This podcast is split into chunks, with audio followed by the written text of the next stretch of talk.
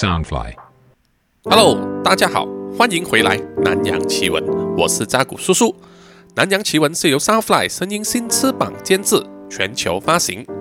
首先要说明一下呢，本集的主题呀、这位主嫌呐、犯人呐、他本身呢是印尼人，出生的家庭呢算是中上，而且呢是信奉天主教，所以呢他自小学习的环境啊，学校呢也是在天主教学校里面长大的。啊，有一些听众呢可能会觉得奇怪，印尼呢不是最大的穆斯林国家吗？最多最多回教徒的呢？诶，但是为什么会有印尼人是信奉天主教呢？这个是印尼的特殊地点之一啊。其实最早传入印尼的宗教呢是印度教啊，他们在公元第二世纪呢就传入了。接下来呢就是佛教、湿婆教，然后到了公元十四世纪的时候呢，伊斯兰教也陆续传进了印尼，并且持续发扬光大。而葡萄牙人呢，就将这个天主教啊，在十六世纪的时候引进，形成了今天啊，印尼成为一个多元宗教的国家。在建国的时候呢，他们有写明说，人民啊必须信仰神明，就是说，所有印尼人呢，必须要有其中一项宗教的信仰。而国家政府呢，只承认五种宗教，就是伊斯兰教、基督教、天主教、印度教、佛教和孔教，其他的宗教呢就被视为非法了。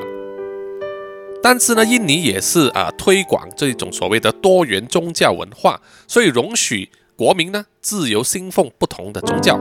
所以人民啊，如果他本身是回教徒的话，其实他可以改信天主教或者改信佛教，自由转换的。相比之下呢，和我出生的国家马来西亚就不一样了。马来西亚也是一个多元种族社会啊，虽然也是有多元的宗教，但是呢，国家定了国教是伊斯兰教。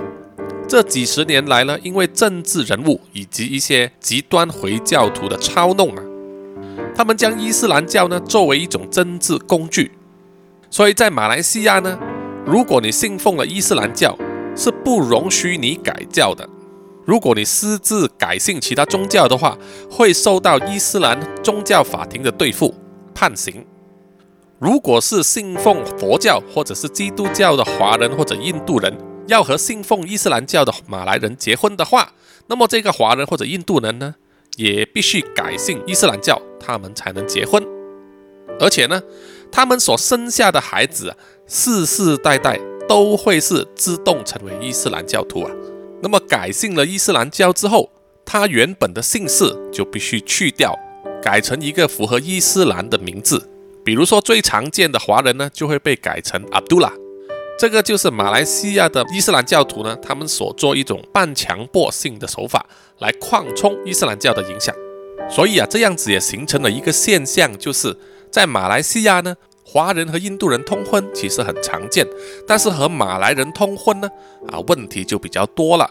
因为父母那一辈呢，都会觉得说，如果你跟马来人结婚，你就必须转换成伊斯兰教，放弃原本的姓氏，以后你的子孙也不会是跟随这个祖宗的姓了，这个是数典忘宗啊，这样子真的是啊，对不起十八代祖宗了啊，都是很反对的。那么本集所说的这位印尼人呢，是只有三十六岁的，叫做 Raynard Sinaga。以下呢，我就简称他的名字叫做 Sinaga。他是以国际学生的身份呢，去了英国深造，然后呢，就住在这个 Manchester 曼彻斯特。他就在那一边呢，开始犯案了。在两年半里面呢，强暴、击奸、迷奸了至少两百名男子。啊，成为英国历史上啊最声名狼藉的击奸犯。那么这个 Sinaga 呢，到底是怎么样犯案？为什么能够连续行凶两年半而没有被发现呢？他到底是出于什么条件来挑选他要下手的目标？怎么样把每一次他的犯案行动啊修正，逐渐变成一个完美的行动模式啊？连受害者之后啊都不知道自己曾经受害啊，被人爆了菊花。最后就是这个 Senaga 到底他的脑袋里面装的是什么样的邪恶思想呢？这一集的南洋奇闻，扎古叔叔就和大家一起探讨。案发地点呢，主要就是发生在英国曼彻斯特的一个街道，叫做 Princess Street 公主路。这条公主路呢，长大约是两公里啊。每一天当夜幕降临的时候呢，这一带啊就会是灯红酒绿、非常热闹的夜店区了。这条街上啊都是酒吧，晚上来这里喝酒寻欢的年轻人，还有震耳欲聋的流行歌曲、摇头音乐。在公主街隔壁呢，还有一个当地非常有名的男同性恋社区。在当时三十出头的印尼人 Rena Siniga 呢，就在这个社区里面租了一个公寓单位。Siniga 常常从他的公寓那边呢走路过去公主路，只需要花短短的三分钟，非常的靠近。所以在公主街上的所有夜店呐，就成为 Senega 最佳的狩猎场了。从 Senega 所住的公寓单位的露台呢，向外望，就可以清楚看见公主街很多夜店的现况啊。这个就成为 Senega 呢最佳的观察地点了。方便他足不出户呢，就能够物色他想要找的猎物。主要呢就是那些喝醉了落单的年轻男子，在酒吧里面闹事被脚踹出门的年轻人，刚刚来到这一带寻欢作乐的社会新鲜人，对这一带的街道啊完全不熟悉、不熟路的人，等了很久都等不见女朋友出现的男子，或者是刚刚和女朋友分手、喝酒喝到懵的帅哥。发现了目标之后啊，Senega 这个身材瘦削、戴着一副黑框眼镜、谈吐幽默、温文有礼啊，让人很容易放下戒心。长得有点像宅男，完全是一副大学优等生的模样，看起来人畜无害的年轻人呢，啊，就是他出手的时候了。Senega 就会离开公寓，走去公主街，然后借故认识他的目标。然后就用各种理由呢，邀请目标去他的公寓单位里面，比如说啊，你可以去我的公寓那边呢，等你的朋友来接你，或者是在我这边呢，为你的手机充电，或者是来我的家多喝几杯。在那一种目标已经喝得七分醉的情况之下呢，他们百分之一百会答应的。于是啊，目标呢就跟随 Senega 回到了他的公寓里面。当然了，这些目标呢，并不知道一些难以置信啊、让人心寒的事情将要降临到他们身上。一直到他们自己呀成为被施暴的受害人之后，他们才知道自己犯了错，犯了太容易相信别人的错。对于受害者的年龄都是在二三十岁这个年龄啊，他们都有一个盲点，就是在这个公主街道上啊，他们完全没有戒心。这一带的酒吧非常的热闹，人也很多。喝了几杯黄酒下肚啊，好像每一个人呢啊都是朋友啊，可以聊得很开，三两下呢就打成一片了。周围的气氛都很热闹，酒吧的灯光呢五光十色，灯红酒绿的，绝对不是一般人所想象的那种暗巷小店。所以啊，很多人在这种情况下寻欢作乐的时候呢，就会放下他们的戒心，认为啊，在这一带呢，就算你喝慢了啊，也会绝对安全。其实啊，这个就是他们的盲点。受害者当时啊，并没有什么戒心。从另一个角度来说呢，Senega 其实他是非常精于此道啊，他的行动呢都是深思熟虑的，他有去观察他的目标。到底这个目标啊，性格怎么样？是不是容易接近？会不会对自己起戒心？说话的时候呢，会投其所好，博取好感。如果这一次没有办法勾上目标的话，下一次他就会进行修正了，以逐渐趋向完美的方法呢，钓上他的目标。只要目标答应啊，跟随 Sinaga 回家的话，Sinaga 的标准模式呢？就是在家里会给这一位目标呢提供他一杯饮料、杯威士忌，甚至只是白开水给目标喝。根据警方的调查呢，Sinaga 就是在这一杯饮料里面下了一种禁药，叫做 GHB。GHB 的原名叫做 Gamma Hydroxybutyrate，中文名称应该是叫做 Gamma 强基丁酸，在民间的俗称呢就是叫做神仙水、听话水。或者是迷奸水了。根据维基百科的解释呢，这种伽马强基丁酸是一种在中区神经系统里面的发现的天然物质啊，也存在于葡萄酒、牛肉以及柑橘之类的水果里面啊，当然也少量的存在于几乎所有动物的体内。这种药物啊是无色无味，而且会导致暂时性的记忆丧失、麻醉、恶心、呕吐等等的症状。伽马强基丁酸这种药物通常被用来做镇静剂，治疗失眠啊、忧郁症啊、嗜睡病啊，或者是酗酒。也有人呢用来提高运动员的成绩啊。它在美国呢是属于限制使用的药物，在其他国家呢。都是被认为是毒品的一种啊，而被禁用。比如说，在中国大陆呢，啊，就是属于第一类精神药品，在台湾也是被管制的。但是在英国曼彻斯特呢，就被不法分子通过暗网的一种联系方式啊，在街头上倾销，所以很容易被买得到。Sinaga 买到了这个 GHB 药物之后，就会针对来到他家里的目标下药。只要混在饮料里面给目标喝了，不消几分钟呢，他的目标就会陷入昏迷的状态，全身肌肉放松，完全失去抵抗力，可以说是后门大开了，让喜纳嘎可以在整个晚上里面呢，对这名昏倒的目标为所欲为。自从2007年喜纳嘎搬进了曼彻斯特的这个公寓之后，他就以这个方法。先后迷奸了四十四名年轻男子，以及性侵了另外四个人，而且这些受害者呢，绝大部分都不是同性恋者啊，他们是异性恋者。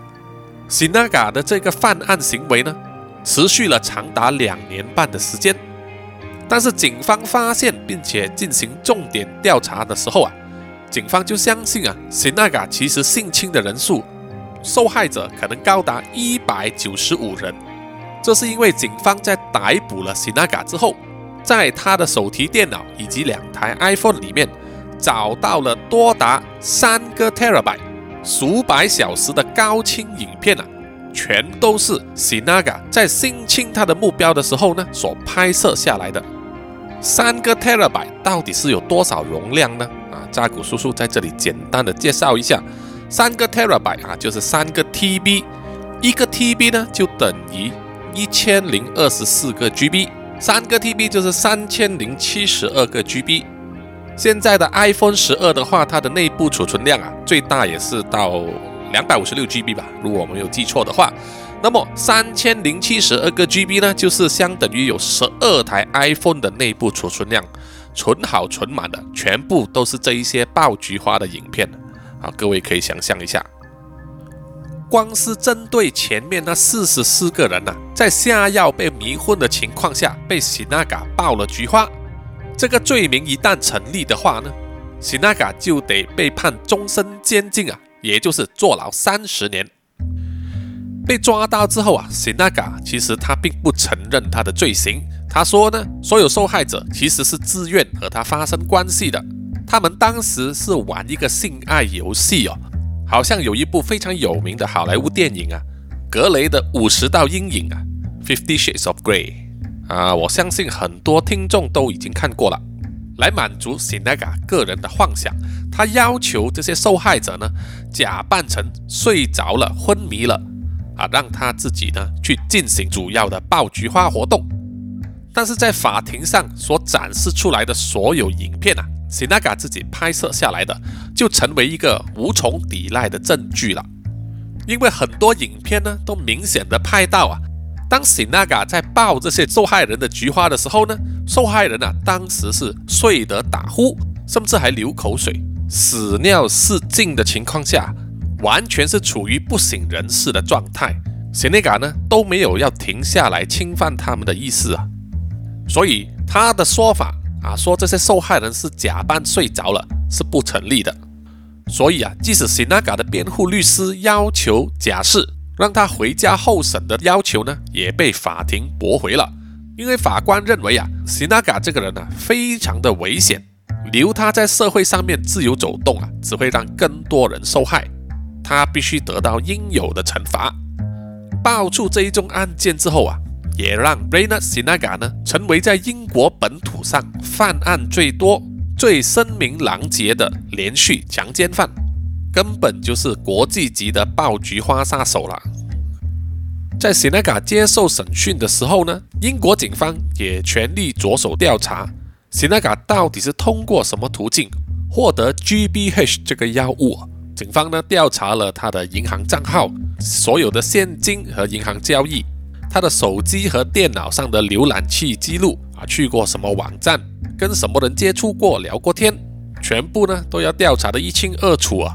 因为呢，GBH 这个药物实在是非常危险呐。如果是在英国国内啊大肆流传的话，都不知道会有多少人呐会沦为这个受害者。这一宗案件的英国控方检控官呢？叫做 Ian Russian，他表示啊，在他从事三十年的检控工作经验里面呢，从来没有出现过类似 Sinaga 这样的案子啊。过去他所办理的案件呢，如果涉及喝醉酒的话，古人说啊，酒醉也会有三分醒。但是像 Sinaga 的案件里面的这些受害者呢，是完全不省人事啊，完全断片的情况呢。就可以证明说，这个是比酒精更加危险的药物造成的。这些受害者啊，被施暴之后，被爆了菊花之后呢，还完全不知道发生过这一回事啊，根本都不知道自己受害了。所以在事后呢，他们并没有去寻找这个专业医生的咨询，或者是做出身体检查，所以啊，也让案发之后呢，一些非常重要的现场证据就这样子流失了。啊，比如说呢，是 s e n e g a 中处，或者我们直接说是发射在受害者肛门里面的那个精液，因为呢，大部分的时间呢 s e n e g a 在施暴的时候并没有戴上保险套，而且很多受害者在案发当晚呢，被 s e n e g a 中出不止一次。根据病理学家的这个现场做工呢，如果服用少量的话，会让目标呢感觉晕眩，想要入睡。而分量多一点的话呢，直接让受害者啊陷入昏迷状态呀，在昏迷期间的所有记忆呢也完全消失，可是，在服用这个药物之前的记忆呢还是保留着的。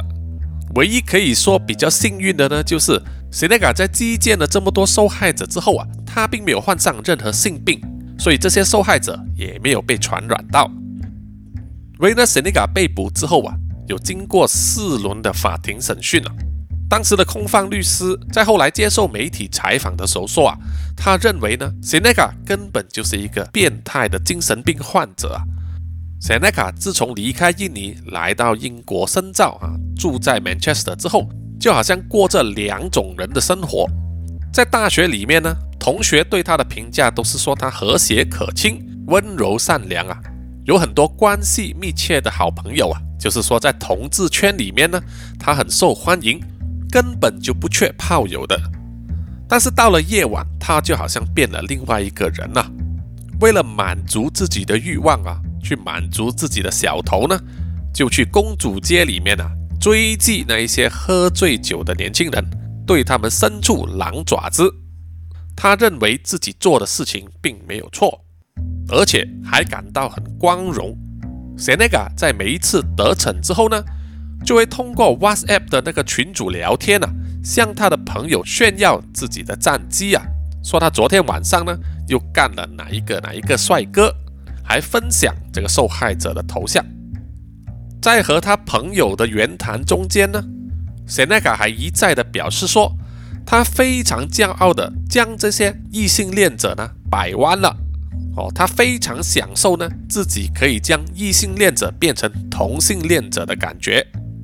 Sinaga 也非常喜欢收集战利品啊，除了使用他的两台 iPhone 拍摄下他性侵这些受害者的影片之外，他还喜欢呢偷取这些受害者的物品啊，比如说手机、身份证、驾照或者是一些其他的东西啊，全部呢都被收藏在他自己家里面。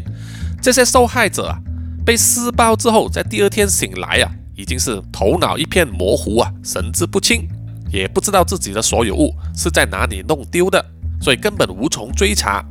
所以呢，警方在搜查塞内嘎的住宅的时候啊，就发现超过十几部手机，还有身份证等证件。塞内嘎呢，也保存了这一些受害者的手机号码、联络资料等等。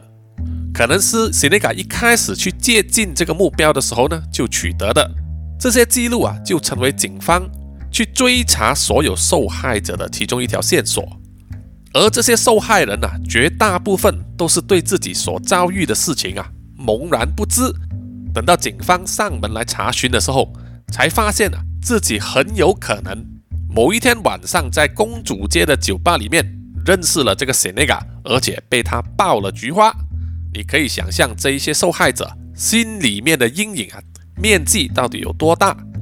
再加上啊，前面说过，大部分的受害者呢都是异性恋者啊，发现自己居然被人家爆了菊花啊，大部分人呢都是受到了接近毁灭式的打击啊。那么 Senega 到底是怎么样被逮到的呢？就是在二零一七年的六月，Senega 以他同样的犯案模式啊，盯上了一个在公主街那边寻欢的十八岁的橄榄球队球员。能够做橄榄球队啊，当然身体都很壮啊。以同一种方法，在饮料里面下药给这个球员喝了之后，这个球员呢就昏倒了。于是谢内嘎呢就兴致勃勃地架好了两台摄影机啊，脱下裤子呢就去抱人家的菊花。但是抱到一半的时候呢，这个球员呢居然醒了过来，可能呢是因为他下药的成分不够多。或者是可能这位球员的身体状况啊比较壮，对药物有某一些抗性。他恢复神智之后呢，就发现了居然被一个男人爆菊花，所以他非常的愤怒，于是啊就奋起反抗，揍了塞内嘎一顿，再跑去附近的警察局呢投案。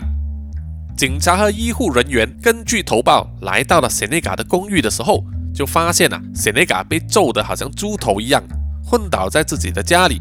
于是啊。就把他送去了医院治疗，在治疗期间呢，警方也以下药性侵他人的罪名啊，把 Senega 当场逮捕，并且呢，没收了他的两台 iPhone 手机，还有他家里的手提电脑，以及在他家里搜刮所有证据啊，才发现他拥有多达三个 terabyte 的这个性侵影片。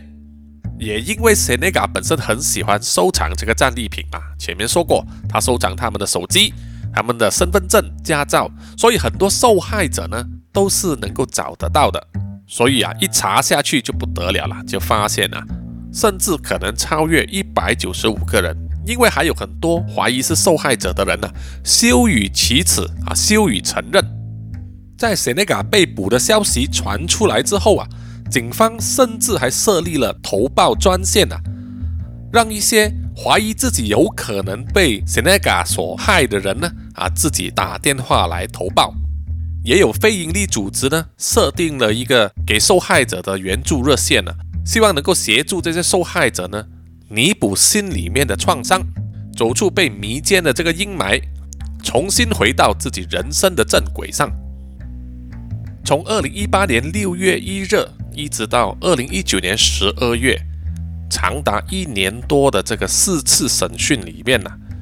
警方从两百零六名很可能是被 Senega 性侵的这些受害者里面呢，传召了四十八名受害者出庭做供，而另外呢，还有接近七十名受害者是警方还没有掌握到联系的方式。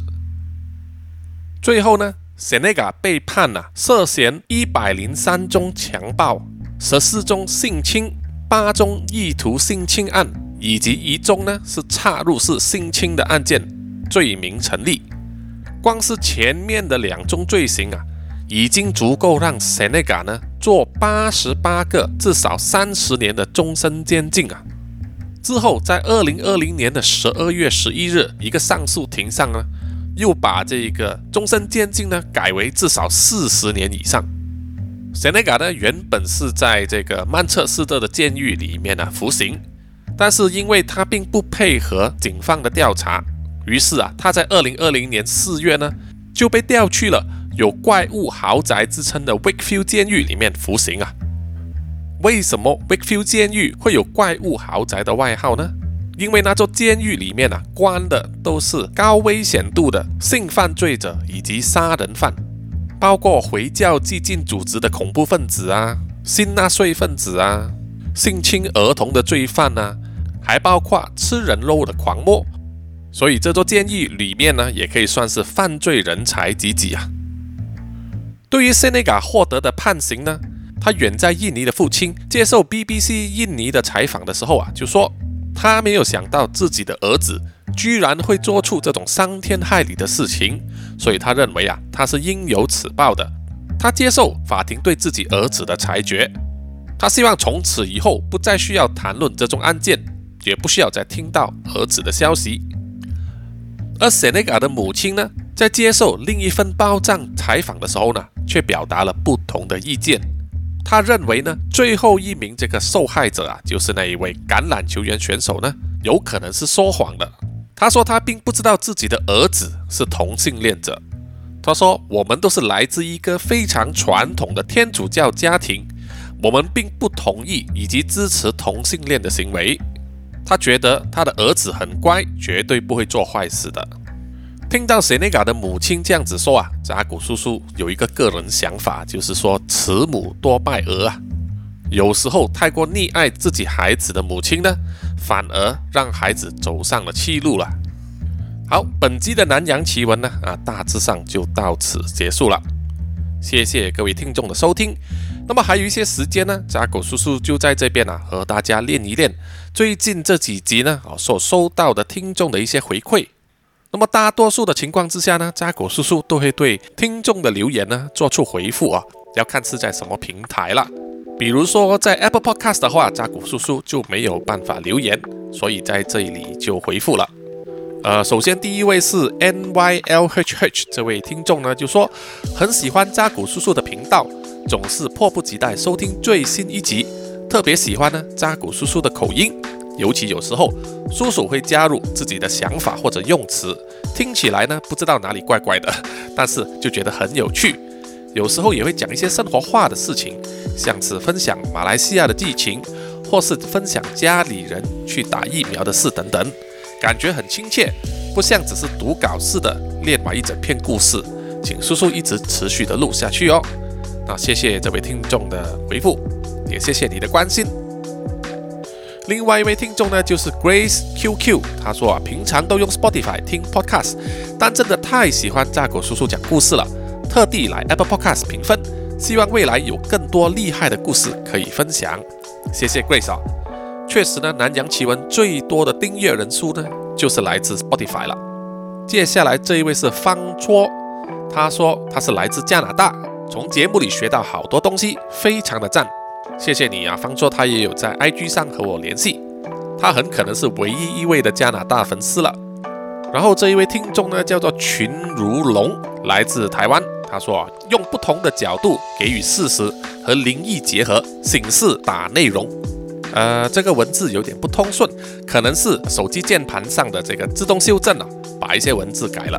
不过谢谢你的意见。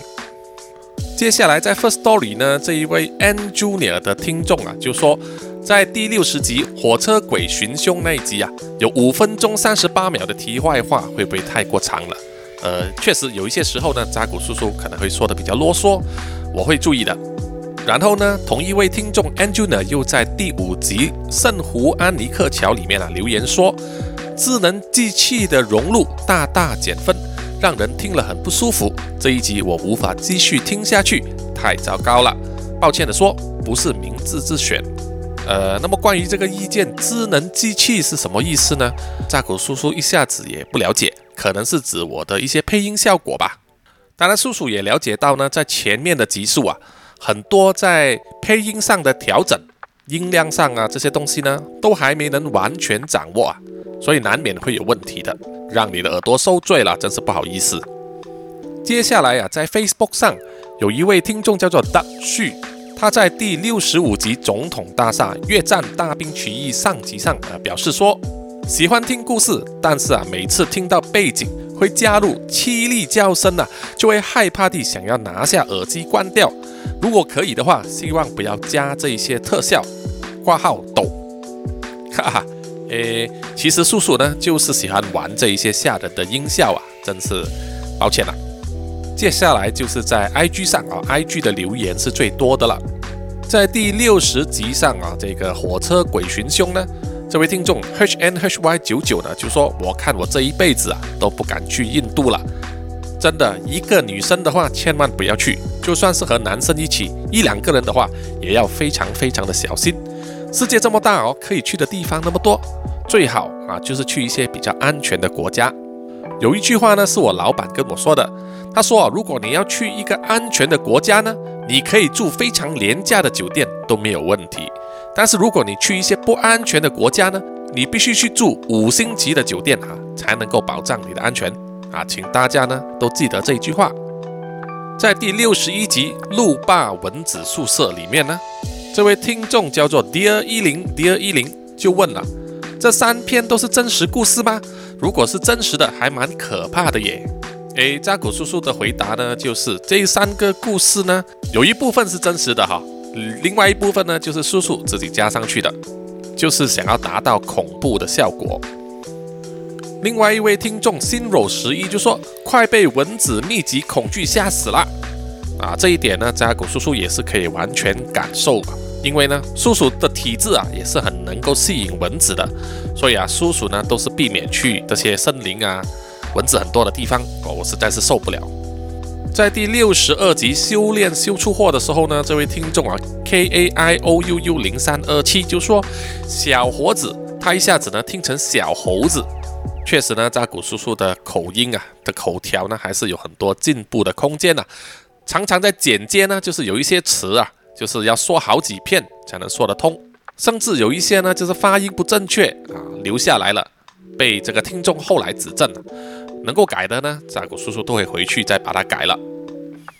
在第六十五集《总统大厦越战大兵起义》上集呢，这位听众 Golden 六六六就说：“感谢您，IG 都会附上图片，这样故事听起来更有画面感。”确实呢，叔叔我也是很喜欢这种方式啊，就是透过 IG 可以贴上一些图片啊，让听众呢听的时候可以脑补这个空间啊。我相信啊，可以增加很多呃故事的这个表达能力。接下来这位听众啊，第二一零第二一零呢，也在次说，叔叔的功力越来越好，把气氛营造得蛮恐怖的，又加上配音，那真的是让人毛骨悚然啊！我真的很喜欢听叔叔讲真实的案例跟恐怖故事哦。还有，虽然有加赖，但知道叔叔忙，所以呢，都在这里给你鼓励。你 PO 的小说我都有看，还蛮不错。谢谢你啊，谢谢你的支持。叔叔呢，在赖的这个贴文串里面呢，有贴了几篇小说，这些小说也可以在南洋奇闻的官网免费阅读，是由叔叔的朋友啊，笔名叫做实习生的朋友呢所写的。但是有其中一篇是叔叔自己写的，大家可以去看一看，到底能不能看出是哪一篇呢？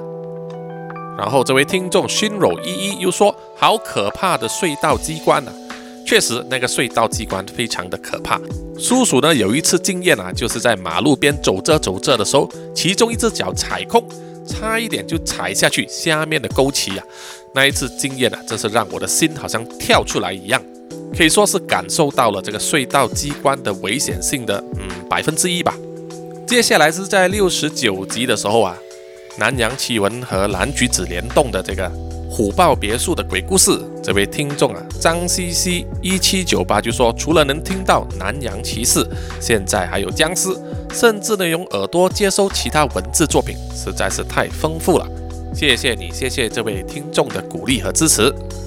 另外一位听众 Sean 点 S A 零五三一就说，好像豪华阴宅呀，确实这个虎豹别墅呢，我去过，都说啊，实在是非常的重口味吧，我可以说。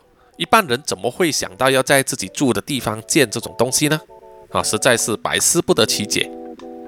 接下来，另外一位听众呢，Minor Escape 就说超期待这个地方最近重新开放了，因为好像装修好了。